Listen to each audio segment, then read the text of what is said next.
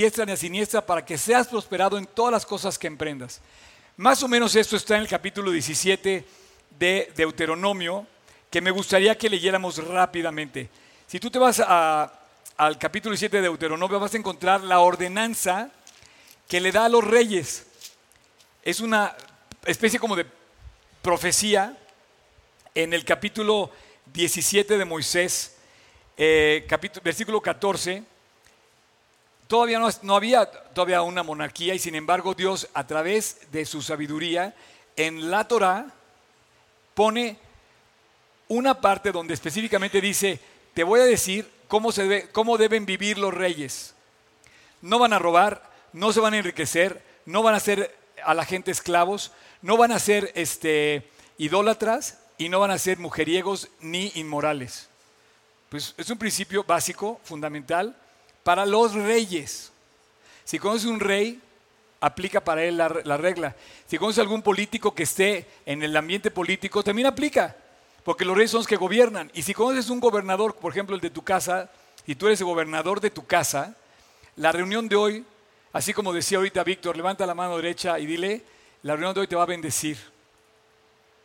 Dice, cuando, cuando hagas, cuando hayas entrado en la tierra que el Señor tu Dios te da, y tomes posesión de ella y la habites y digas, danos un rey sobre nosotros, sobre mí, como todas las demás naciones, ciertamente pondrás un rey sobre nosotros de los hermanos de la nación. Versículo 16.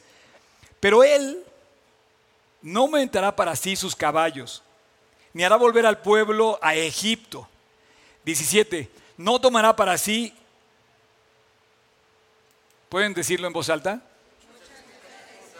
O sea, tú tienes que tomar una mujer, no muchas mujeres. La ordenanza está clarísima. La Torah, la ordenanza decía, no tomarás muchas mujeres. Lo demás es inmoral, para que me entiendas, ¿ok? Vamos a vivir bien. Y dice, el rey que pongas no tomará muchas mujeres. Por favor, subraya esto porque el, rey que vamos a ver hoy tomó muchas mujeres. Y dice, eh, el capítulo 10, versículo 10, 17 eh, dice, dice, para que su corazón no se desvíe, ni tomará plata ni oro aumentará para sí en abundancia. O sea, ¿qué es lo que queremos de nuestros gobernantes? Que no nos roben. ¿Estás de acuerdo? Cualquier gobernante que nos esté escuchando, pues es para él la, aplicación. Y para mí también, para todos. No podemos robar. Dice, no, eh, versículo 18, y cuando se siente sobre su trono, entonces escribirá para sí el libro de la copia de la ley. Versículo 19. Y lo tendrá consigo y lo leerá todos los días de su vida para que aprenda a temer a Dios y para guardar todas las palabras de esta ley y estos estatutos para ponerlos por obra. O sea, le dice Dios, el rey tiene que recordar estas palabras todos los días de su vida, no nada más unos días. No nada más cuando te va bien, no nada más al principio de tu vida, no nada más al principio de tu matrimonio, no nada más al principio cuando te conviertes. Tienes que eh, manejar y vivir y recordar y aplicar y obedecer todos los días de tu vida en los mandamientos que Dios te enseña. Además, si tú lees, por ejemplo, el famoso primer capítulo de Josué, cuando Moisés se despide, Josué le dice, no te apartes de la ley de Dios, vive para Dios y vas a ser prosperado en todas cosas que emprendas. La seguridad, la garantía de una vida perfecta está obedeciendo lo que dice este increíble libro de la ley de Dios. Ahora, específicamente, si vamos a ser estrictos, se refiere a la Torah.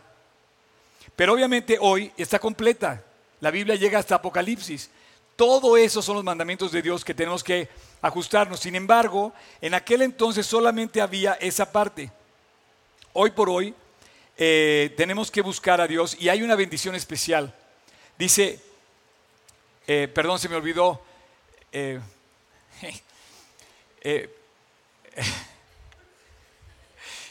estoy novato en esto. Quiero dar la bienvenida a los que están viendo a través de este canal. quiero iniciar esta plática. Estamos estudiando la Biblia, el libro de los Reyes. Espero que sea de bendición y poder compartir aquí. Gracias a toda la gente que vino, gracias a la gente que está conectando y que nos está escuchando. No le cambies. Va a estar bien padre. Continuamos. Génesis 12, del 2 al 3. Y haré de ti una grande nación, y te bendeciré y engrandeceré tu nombre y serás bendición. O sea, date cuenta que Dios en la Biblia te pone las cosas delante para bendecirnos. Yo ayer, no sé si a ustedes se ha pasado, pero yo ayer no podía dormirme porque de veras me siento muy bendecido por Dios. He pasado por muchas dificultades en mi vida, por muchas cosas difíciles, pero ayer era una de esas noches donde yo tenía que darle gracias a Dios de todo lo que ha hecho en mi vida, después de 40, no, perdón, de 39 años, ya estoy echándole más, este, después de 39 años de venir caminando junto a Él a través de su palabra. De verdad, Dios quiere bendecirnos. ¿Dónde está la bendición? En su instrucción.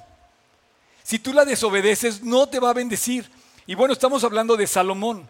Salomón fue bendecido. ¿Por qué? Porque él nace, fíjate bien, vamos a poner la cronología. Por favor, quiero que veas esto. Wow. Nuestro primer rey que vimos hace dos capítulos fue Saúl. Los que no lo vieron pueden checar nuestra aplicación y todas las redes y ver a Saúl. Nuestro segundo rey que fue la semana pasada fue David. Hoy vamos a hablar de Salomón solamente. David y, Saúl tenían en sus manos, podíamos haber puesto una balanza los dos, eran dos personas extraordinarias, pero una fue desechada y otra fue afirmada en su reino y dijo Dios, a través de tu casa, yo voy a traer un linaje a tu casa que va a traer la descendencia, toda la descendencia del Mesías, del rey Mesías. ¿Los dos cometieron errores? Sí. Uno no se arrepintió, uno no se humilló, el otro sí se humilló y Dios dijo, de la casa de David, de la tribu de Judá, va a venir la descendencia del rey Mesías. Y Jesús viene de la descendencia de la casa de Judá de David. Él venía a la casa de Benjamín, no viene de ahí la descendencia de Saúl. En su casa, tú te puedes imaginar, este hombre tuvo mil mujeres. Pasan dos cosas muy curiosas. Si tienes una, tienes dos, tienes tres, tienes cuatro, es un lío. Imagínate con mil. Evidentemente este cuate no vivió bien los últimos días de su vida. Evidentemente este cuate no obedeció los mandamientos de Dios. Él tenía un problema serio. Idólatra e inmoral. Los dos empiezan con I. Y yo no sé si sea tu problema o tu problema de que cualquiera que nos está viendo. Y si eres político, a lo mejor ese es tu problema. Inmoral e idólatra. Te lo digo en serio. Todos somos idólatras. Idolatramos al artista. Ah, lo toqué, me saludó, dijo mi nombre, estuve con él. No, al artista. Idolatramos obviamente imágenes. De verdad. O sea, según el hemisferio donde estés de la, de la Tierra, según la imagen. Algunas son morenas, otras son rubias, otras son este, según el hemisferio donde estés, dicen que hay 10.000 religiones. ¿Cuál es la buena? Y todas tienen imágenes. Algunas no, pero la mayoría tiene imágenes. Unas tienen varios brazos, otras, tienes, otras aparecen sentados, hincados, en flor de loto, otras aparecen... Hay imágenes. Somos idólatras. Y si me dices, ¿sabes qué, Oscar? Yo no soy idólatra, pues ya eres idólatra porque eres culto. Tú haces culto de, del yoísmo. De verdad a veces yo soy culto del yoísmo, yo me siento a veces eh, dándole honor a mi persona. Este es un, es un tipo de idolatría muy feo. Entonces, este hombre, Salomón, rompe todas las reglas. Todas. De hecho, todos los reyes, todos los reyes, todos, hay 43 reyes aproximadamente en el linaje real de Israel. Todos llevaron a Israel a la ruina. Miren, la historia no, la puedo contar en, 20 minutos. ¿Puedes poner la siguiente eh, lámina que sigue de esta? De los primeros reyes que se divide el reino después de Salomón, eso lo vamos a ver ahorita, todos, a partir de aquí vamos a empezar a construir esta imagen, ustedes y yo, por eso vamos a empezar los siguientes capítulos, vamos a empezar a poner los reyes del norte y los reyes del sur. Y van a aparecer unos personajes increíbles que quieren recordarle al pueblo que tienen que ser obedientes a la ley de Dios y no ser idólatras ni ser inmorales, que se llaman los profetas. Y van a aparecer aquí los profetas y vamos a construir nuestra lámina. Pero en el, 500, en el 722 y en el 586 Israel queda borrado del mapa. ¿Por qué? Porque es invadido en el 722 por los asirios y en el 586 por los babilónicos. Así es que estas fechas son claves porque el reino se acaba, el reino del norte en el 722 con los asirios y en el 586 con los babilonios, el reino del sur. Lo grave de esto, lo grave de esto es Jerusalén. Jerusalén, la, la ciudad capital que había formado David y que había instituido como ciudad capital política de Israel, que ahorita se acaba de recuperar como capital política, también en la ciudad religiosa, la capital religiosa de, Israel. Se pierde en el 586. Se destruye el templo, roban los utensilios, roban el menorá. Hay una, en el, arco de Tito, en Roma, está la famosa imagen donde se están llevando el menorá del templo los romanos. Ultrajan el templo, lo destruyen para siempre y hasta ahorita no tenemos templo. Es tan grave eso que hasta ahorita no hay templo en Jerusalén. Pero, ¿qué quiero decirte con esto?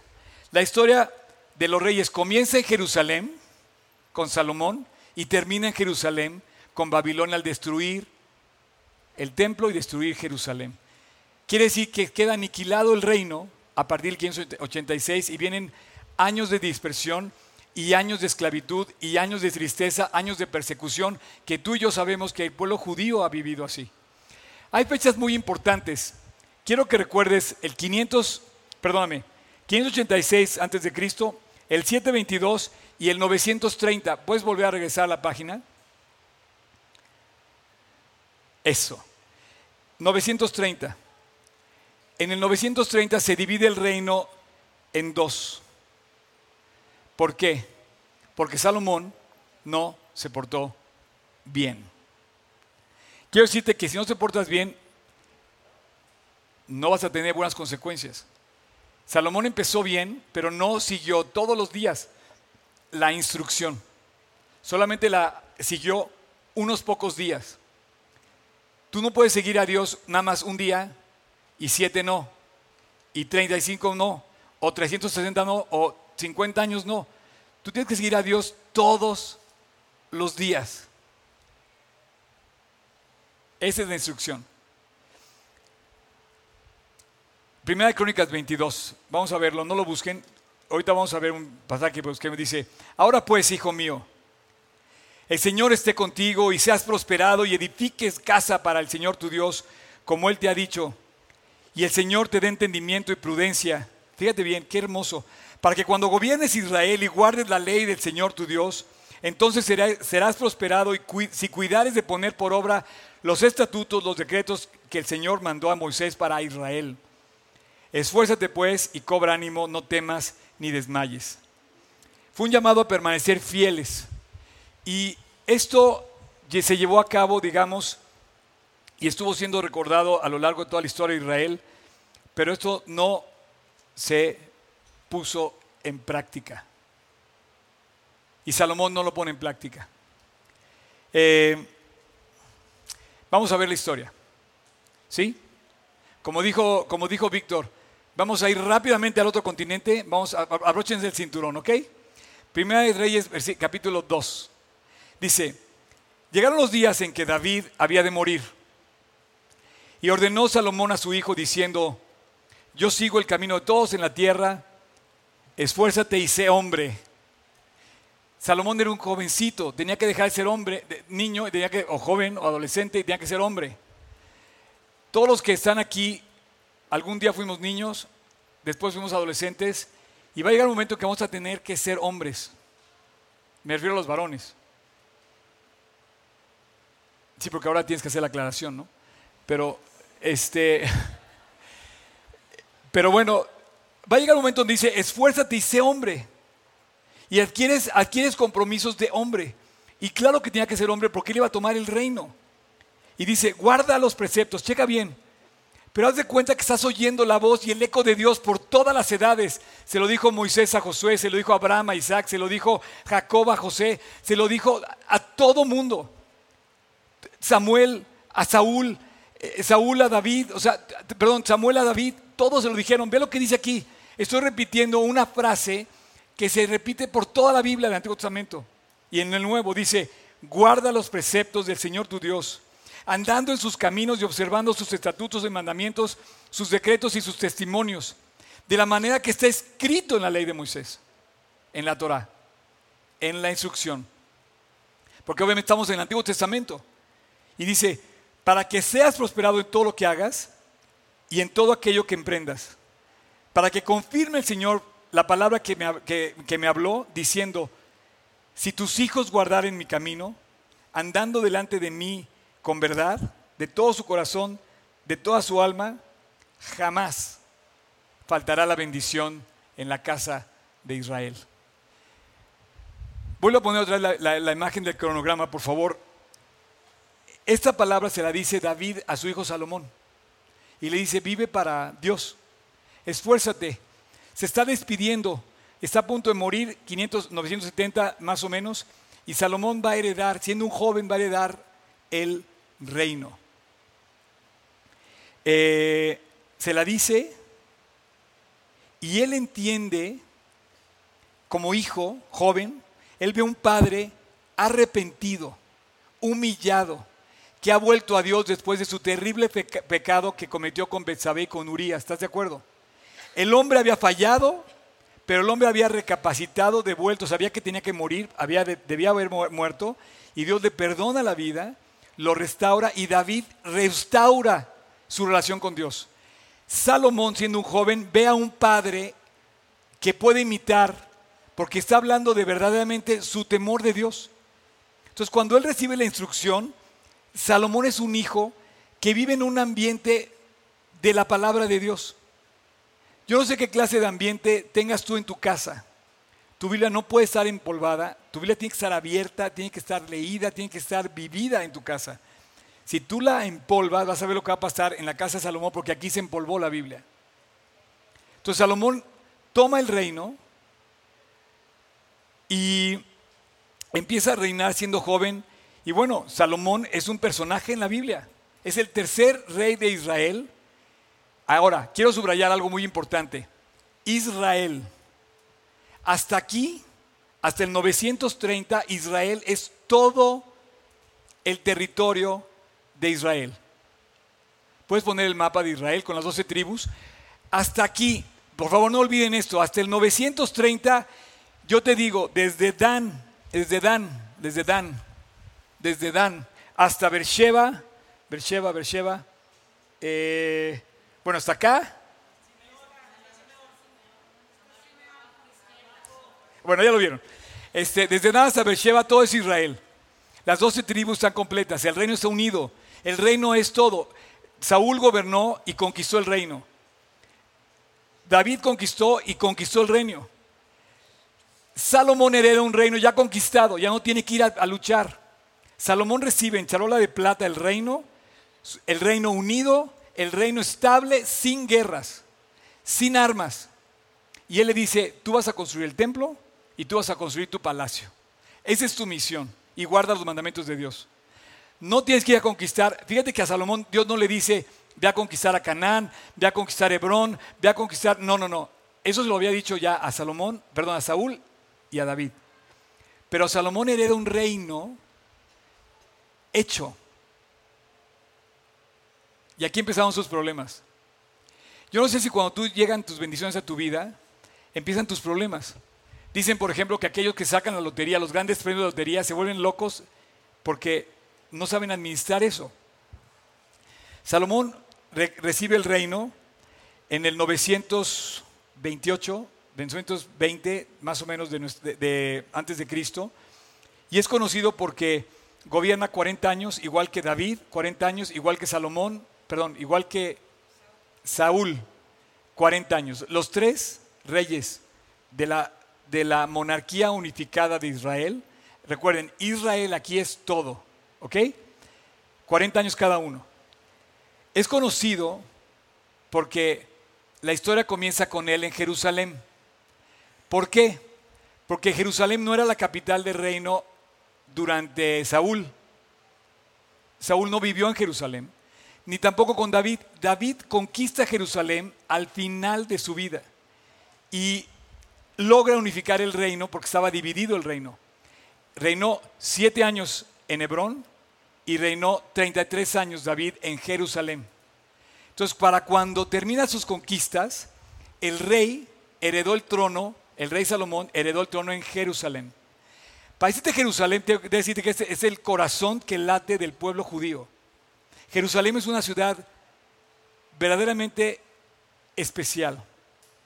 Entonces, la historia de los reyes comienza en Jerusalén y termina en Jerusalén. Comienza con el reinado de David, donde es implantada la dinastía de la casa de David, y hereda el primer rey ya sin guerras, Salomón. Y termina en Jerusalén con la destrucción del templo. Es la historia de los, de los reyes. Lo grande que pasó con Salomón es que había sido conquistada la capital política por David, como eh, Jerusalén, y David llevó a la casa de la ciudad de David el tabernáculo. Pero él quería construirle un templo y Dios le dijo, tu hijo lo va a construir, tú no lo vas a construir. ¿Se acuerdan que vimos esto la semana pasada?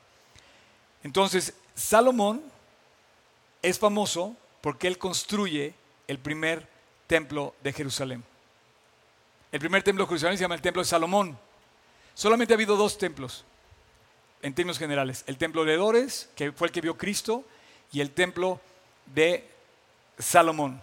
Salomón construyó el templo, se describe en el libro de los reyes cómo debía ser construido. Él es famoso por esto y dice así, en el cuarto año, en el mes de Sif, se echaron los cimientos del templo del Señor. En el undécimo año, en el mes de Bul, que es el octavo mes del año, concluyó la construcción del templo. Con todo lo necesario, todos los detalles, la construcción duró siete años. Entonces, a Salomón le toca la inauguración del templo, la construcción del templo, la bendición del templo. Hay un, hay un versículo ahí en, en Reyes muy hermoso que dice, eso me aplica a mí, porque la primera vez que fui a Israel me encontré con eso. Imagínate que estoy leyendo la Biblia, estoy leyendo el libro de los Reyes y de repente leo la dedicación de la inauguración del templo por Salomón y dice así, dice, y a todos los extranjeros que vinieran de lejanas tierras a este lugar y adoraren y pusieren sus pies en esta casa y oraren aquí, dice, tú les mostrarás tu misericordia. Yo me sentía de esa parte de así, latía mi corazón muy especial. Hay una bendición muy especial en ese lugar, en Jerusalén. Bueno, Salomón también es conocido ¿por qué? Porque escribe Eclesiastés, Proverbios y el libro más romántico de la Biblia, el Cantar de los Cantares. Su momento más brillante, su cúspide como rey, es cuando le pide a Dios sabiduría. Le dice, y tu siervo está en medio de este pueblo, el cual has escogido tú, un pueblo grande, que no se puede contar ni numerar por su multitud. Y le pide a Dios, da pues a tu siervo corazón entendido para juzgar a tu pueblo y para discernir entre lo bueno y lo malo. Porque ¿quién podrá gobernar a tu pueblo tan grande? Y entonces, este es un momento más cúspide de la vida de Salomón. Cuando él pide a Dios sabiduría, yo te pido que tú le pidas a Dios sabiduría también. En este pasaje lo podemos aplicar tú y yo en nuestra vida también. No tienes que decir, no, esto era para Salomón. No, no, no. Todos los mandamientos de la Torah y de la Biblia están para ti y para mí. Dice que Pidamos a Dios por sabiduría para saber juzgar entre lo bueno y lo malo. Pareciera que no sabemos qué está bien y qué está mal. El pecado nos llena de tristeza y de lágrimas porque cometemos el error de fallar, de desviarnos de la instrucción y le pide Dios, Salomón le pide a Dios sabiduría para saber guiar a su pueblo. Y bueno, es el momento más cúspide, su momento más feo es que después de que no tuvo que conquistar nada, empieza a hacer alianzas con, ¿puedes poner el mapa otra vez? Fíjate qué interesante. Le dijo, no hagas alianzas con Amón, no hagas alianzas con Moab, no hagas alianzas con Edom, no hagas alianzas con los sidonios ni con los hititas o los eteos. Los eteos son los que corren en la, en la, em, em, esto es por aquí, en la cordillera que era Canaán.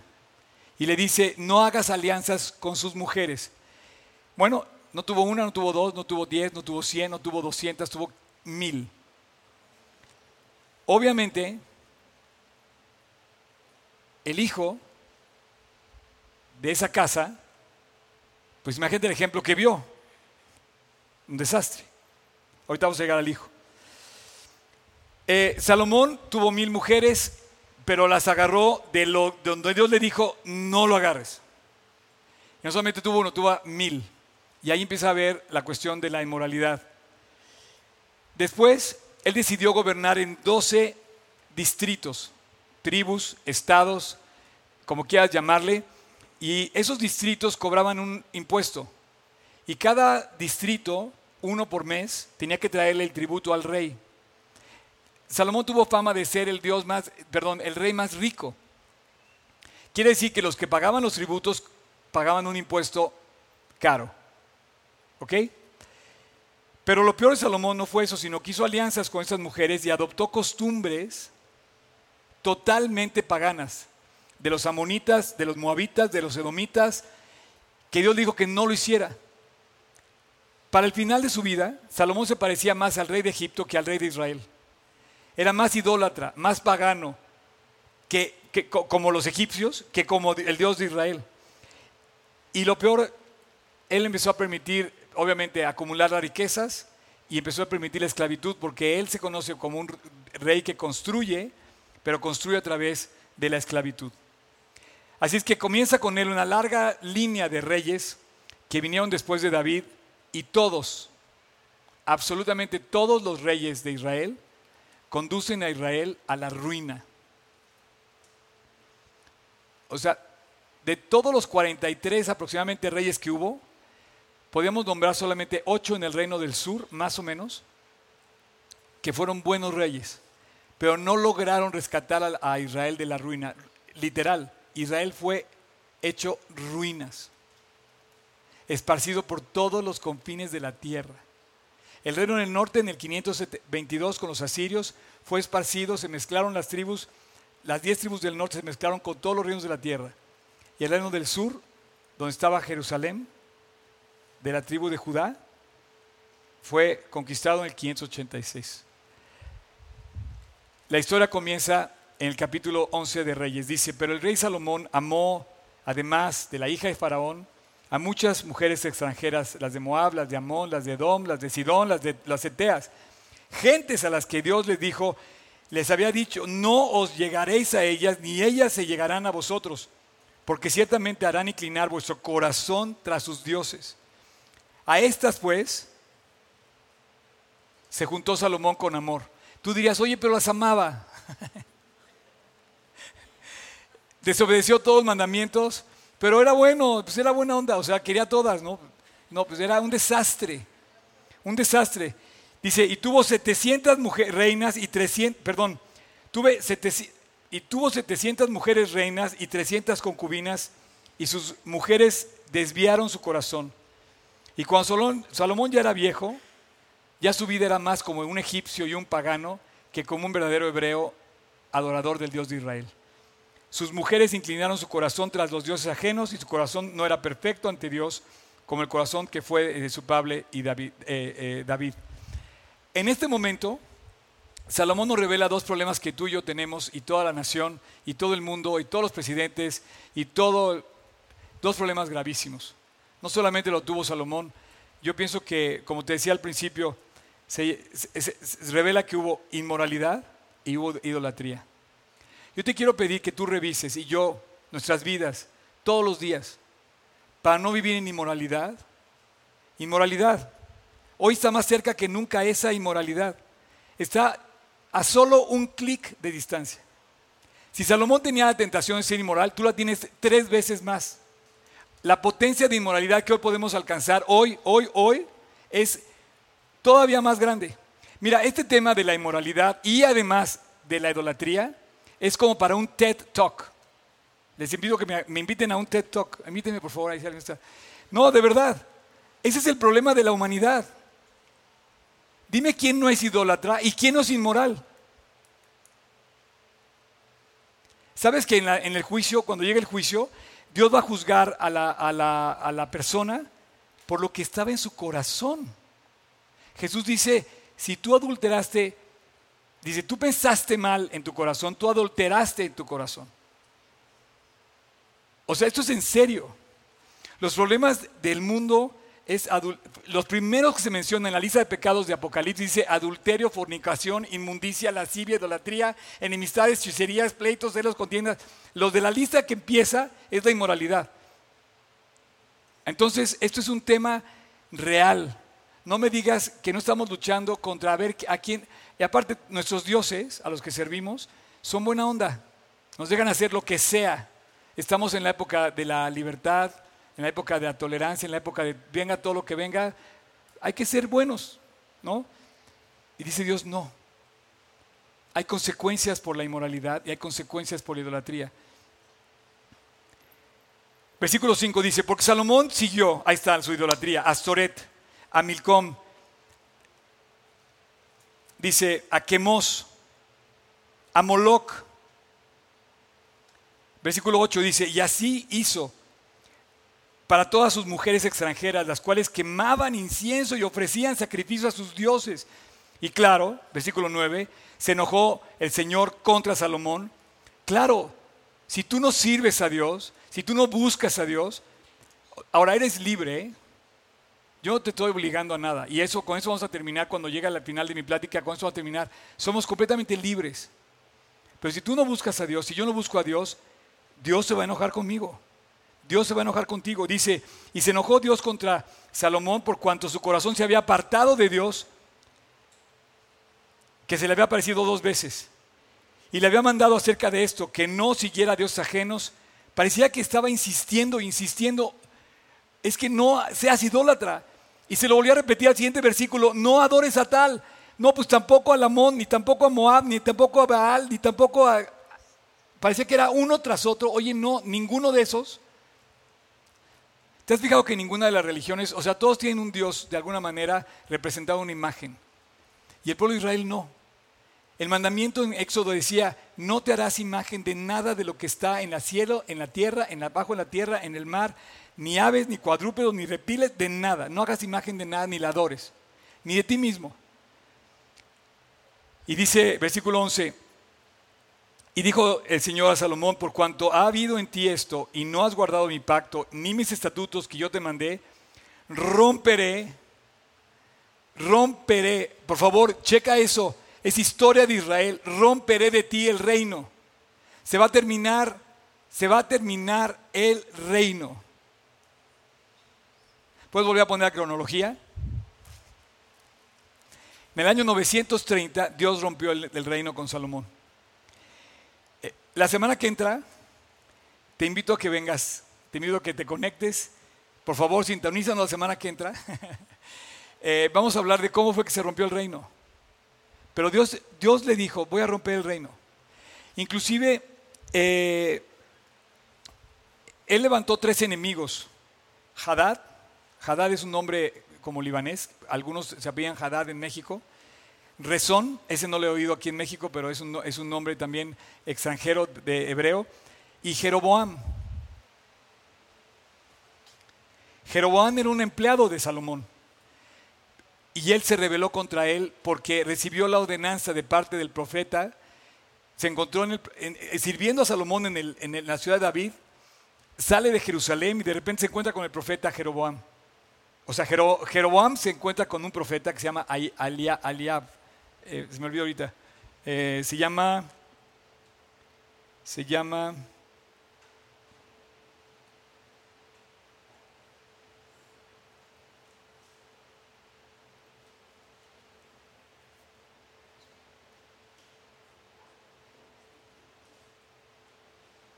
Ahías, Ahías. Y el, y el profeta le dice, ¿ves mi capa? Se quita el, se quita la capa del profeta le dice, la rompe en uno, en dos, en tres, en cuatro, en doce pedazos. Y agarra diez pedazos y le dice el profeta a Jeroboam, toma diez pedazos, a ti te voy a dar el reino del norte. Y entonces le da el reino del norte a Jeroboam. Y a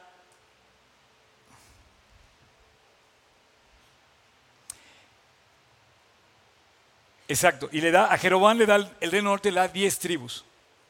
¿Ok? Quédense ahí. Y a Roboam le da dos tribus. Y con eso voy a terminar el día de hoy. ¿Quién es Roboam? Roboam es uno de los, ¿quién sabe cuántos? De verdad, literal. No se sabe cuántos hijos tuvo. ¿Alguien sabe cuántos hijos tuvo Salomón después de haber tenido mil esposas? Creo que todavía le siguen apareciendo hijos. Pero ¿sabes qué curioso? Te voy a decir algún dato curioso. De todos los, de todos los hijos que hay referidos en la dinastía de la Casa Real, de la casa de Salomón solamente se menciona a Roboam. Y a él, literal, se menciona porque él hereda el reino. Salomón nombra a Roboam el heredero de su reino. Pero tú imagínate algo. Salomón era un niño en la casa de David cuando lo vio arrepentido.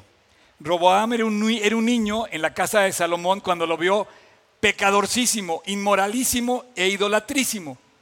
Pues obviamente Roboam no se quedó atrás. Nace en una casa donde la idolatría y la inmoralidad estaban a flor de piel. Y entonces Roboam fue un rey malo y Jeroboam también no se quedó atrás. Y la historia la vamos a contar el próximo domingo, cómo se parte el reino y cómo se divide el reino. Ahora, yo lo que te quiero decir hoy, quizá no me entiendes, quizá es demasiada información, quizá, de verdad, a mí me costó mucho tiempo entenderle a todo esto. Pero yo te quiero invitar a que pienses en el mandamiento de Dios. Es el mismo mandamiento que Dios le dio a todo su descendencia. Y si hoy tú ves los mandamientos de Dios, ama al Señor tu Dios. ¿Puede pasar el worship, por favor? Si tú, hoy, si, tú hoy ves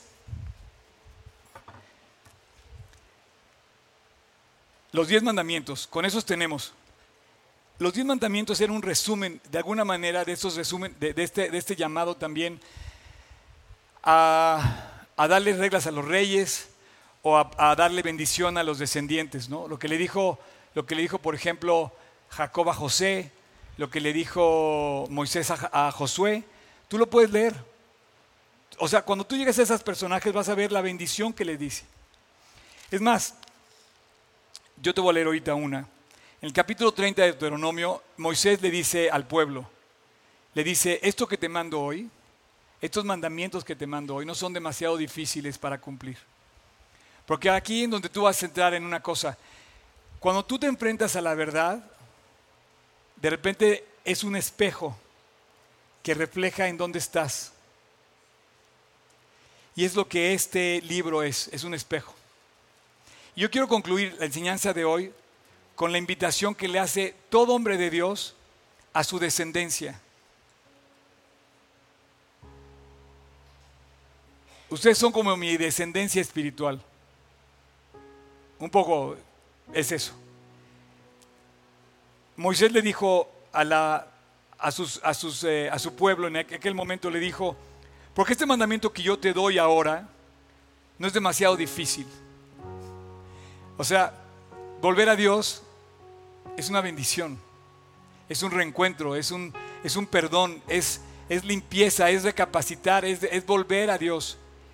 Dice, este mandamiento que yo te mando hoy no es demasiado difícil, para ti, ni tampoco está lejos como para que digas, no lo puedo cumplir. No está en el cielo para que digas, ¿quién subirá por nosotros al cielo? ¿O quién traerá ese mandamiento aquí a la tierra para oírlo y para cumplirlo? Ni está al otro lado del mar para que digas, ¿quién pasará por mí al otro lado del mar y lo traerá aquí? Dice, porque está muy cerca de ti la palabra en tu boca y la palabra en tu corazón para cumplirla. Y Dios dice, el mandamiento que yo te, pido a ti como hombre, como mujer, como lo que somos, está en la palabra de Dios para cumplirlo. Y este es el momento más importante de todo lo que te he dicho.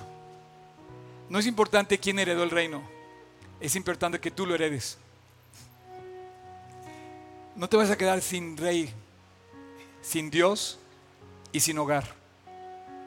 La entrada al reino es más fácil de lo que crees. Dice, ese mandamiento no es difícil, ni está lejos, pero ponlo, aplícalo, obedécelo. Y dice, mira que yo te mando delante de ti hoy y te muestro la vida y el bien, la muerte y el mal. Claro, porque Dios nos dio libertad. Yo no te estoy obligando.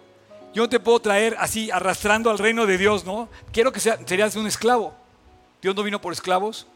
No te puedo dar órdenes, serías un soldado. Y no te puedo obligar, serías un empleado. Dios no vino ni por empleados, ni por soldados, ni por eso, ni por esclavos. Esclavos, soldados y empleados. vino por corazones que pongan de todo corazón y con su boca y con su corazón, pongan el mandamiento en su corazón de volver a Dios. Y dice, porque yo te mando hoy que ames al Señor tu Dios, que andes en sus caminos y guardes sus mandamientos, sus estatutos y sus decretos, para que los vivas, para que vivas tú y seas multiplicado. El Señor tu Dios te bendecirá en la tierra en la cual vas a tomar posesión. Mas si tu corazón se apartare y no oyeres y te, y te dejares extraviar y te inclinares otra vez, la palabra idólatra, a dioses ajenos y le sirvieres, yo os protesto hoy que de cierto pereceréis. Vamos a ponernos de pie.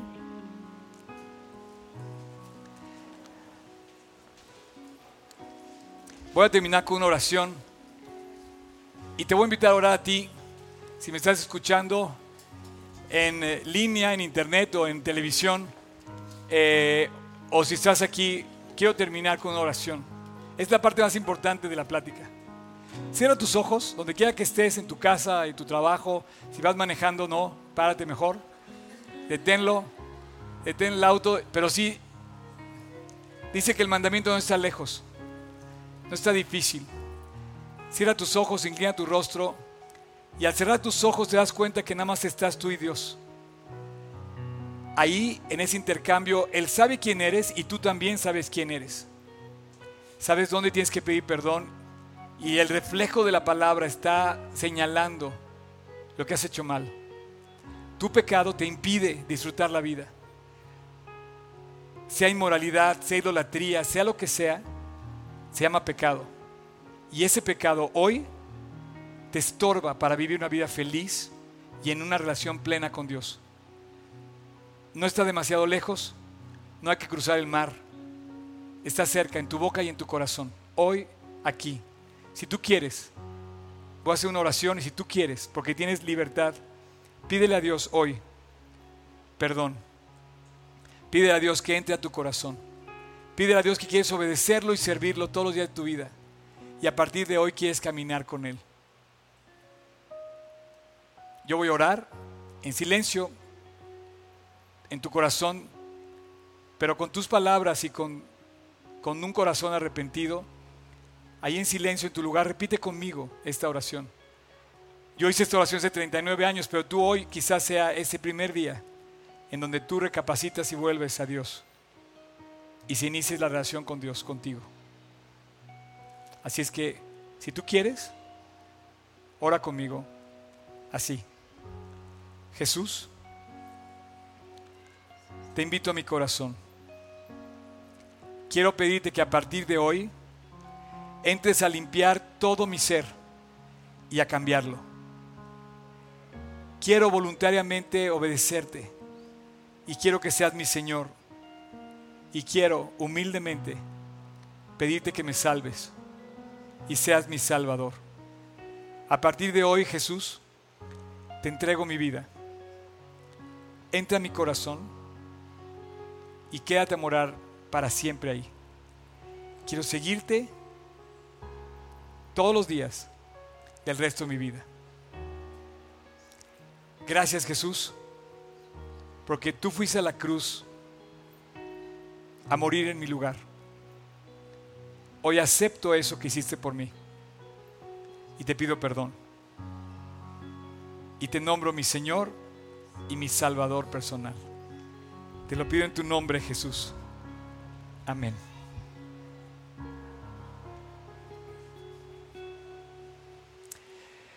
Bueno,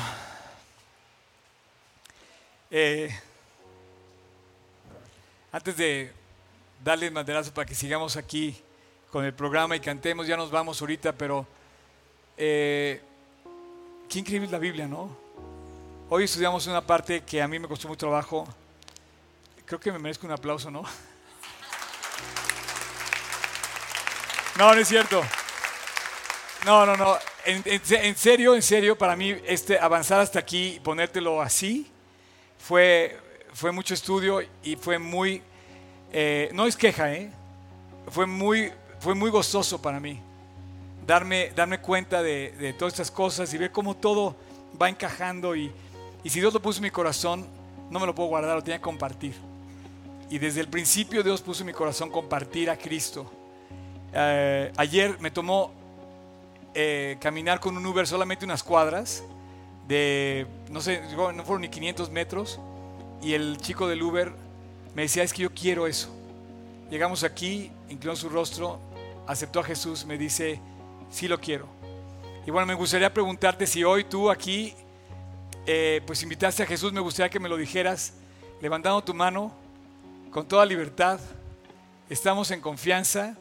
Y si tú estás viendo y invitas a Jesús, escríbenos y cuéntanos. Nos da mucho gusto saberlo porque por eso vivimos, para compartir el Evangelio. Es el mensaje más increíble de todos. Esta sí es la verdadera transformación. La transformación que cambia vidas es la que Dios hace en el corazón de las personas. El mío lo cambió. A los 16 años yo era un infeliz amargado. A los 16. Y llevo 39 años feliz y cada vez creo que más feliz. Creo que voy a morir un día, voy a morir de felicidad. Cuando menos espero que Dios me encuentre en, buena relación con Él el día que venga por mí. ¿Alguien esta mañana invitó a Jesús a su corazón? Me gustaría que me lo dijera. Gracias, Dios te bendiga. Ok, ¿alguien más? Se van a... Esta señora que está allá atrás. ¿Alguien más? Eh, ahorita se van a acercar contigo y te van a obsequiar una Biblia. No sé si alguien más. ¡Eh! ¡Bravo! Bueno, este, no sé si alguien más haya invitado a Jesús a su corazón. Quiero decirte algo que aprendí eh, en, Israel. Eh, me va a tomar tiempo explicar qué significa Jesús. Pero el nombre de Jesús no es el nombre de Jesús. Porque Jesús cuando le pusieron Jesús, no le dijeron Jesús porque Jesús es griego y cuando hablaron, hablaron en hebreo. Yeshua es Jesús. Y para las personas que levantaron la mano, Yeshua quiere decir que Él trae salvación. Y bueno, eso es amplísimo. Que Dios traiga salvación es demasiado el regalo tan grande. Así es que a partir de hoy tú caminas con el Salvador en tu corazón, en tu, en tu interior y bueno, es una vida nueva que Él de ahora en adelante va a ser el encargado de llevar. Bueno, Dios los bendiga. Nos vemos el próximo domingo. Vamos a contar el reporte del campamento, de lo que Dios hizo allá. Y vamos a continuar con esta historia fascinante de los reyes de Israel. ¿Están de acuerdo? ¿Sí? Dios los bendiga. Gracias. En tu presencia. Himnos que llevo en mi interior Diario te canto esta canción, es el himno de mi ser. Quiero pasar mis días contigo, Dios, postrado ante tus pies. En tu casa es donde yo encuentro paz y mi hogar en el cielo. Algún día viviré en tu casa, Cristo, alabando a tus pies. Guárdame en las alas de tu amor. ¿Dónde estaré? ¿Dónde estaré?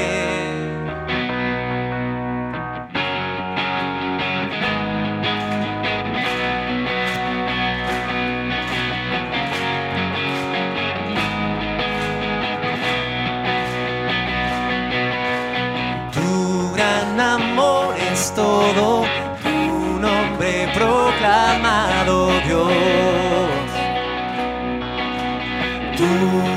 oyes siempre mi clamor, cada anhelo y petición. Quiero pasar mis días contigo, Dios, postrado ante tus pies. En tu casa es donde yo encuentro paz y mi hogar. En el cielo algún día viviré en tu casa, Cristo, alabando a tus pies. Guárdame en las alas de tu amor, ¿dónde estaré? ¿Dónde estaré?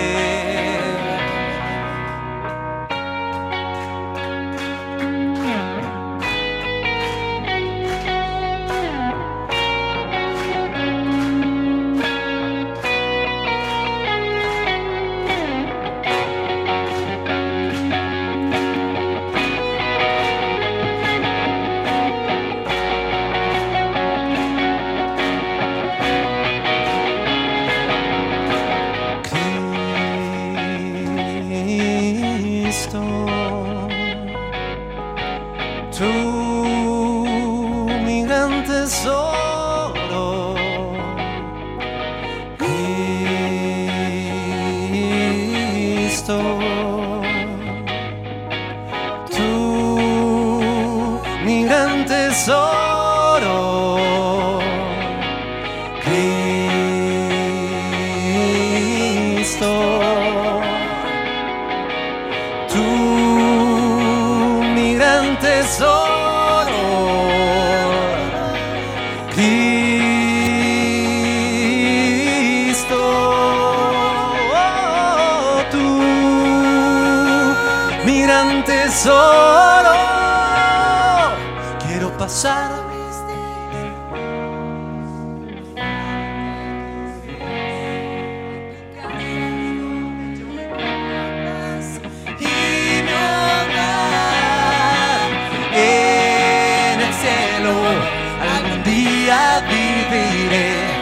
en tu casa, Cristo, alabando a tus pies. Guárdame en las alas de tu amor. ¿Dónde estaré? ¿Dónde estaré? mi hogar,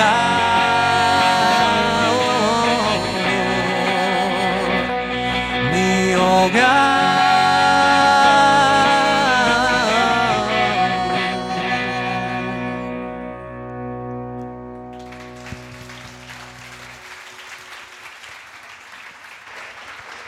¿Qué tal estuvo el viaje?